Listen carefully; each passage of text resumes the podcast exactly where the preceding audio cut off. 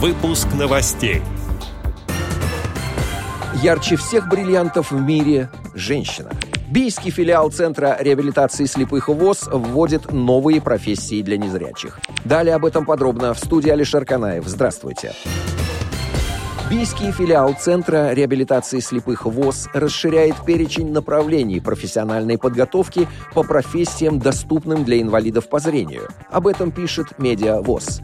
С января 2022 года здесь обучают профессии изготовитель художественных изделий из кожи.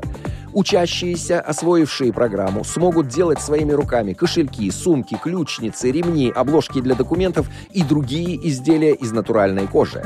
Кроме того, в центре возобновили направление «Бондарь». Этой профессии незрячих обучали с первых дней создания Центра реабилитации в 1953 году. Люди такой профессии занимаются изготовлением бочек и различных емкостей из дерева. Пройти обучение по данным программам могут все желающие.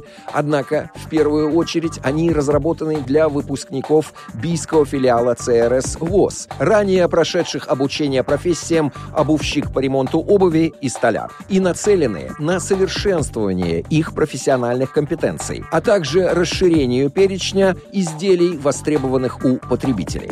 В Центр на отделение социальной реабилитации направляются инвалиды первой и, по рекомендации регионального отделения ВОЗ, второй группы по зрению, а также слепоглухие люди.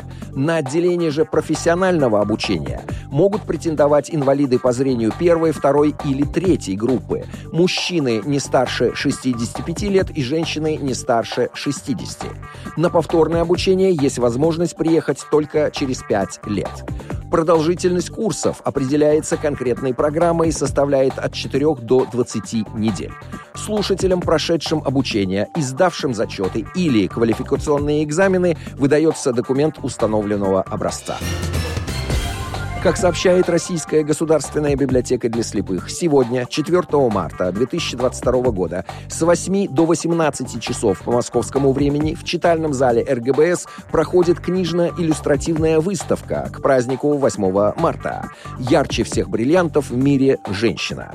На ней представлены поэтические сборники, песни, афоризмы, изречения знаменитых людей о мамах, а также репродукции картин известных мастеров живописи, где отражается милый образ женщины.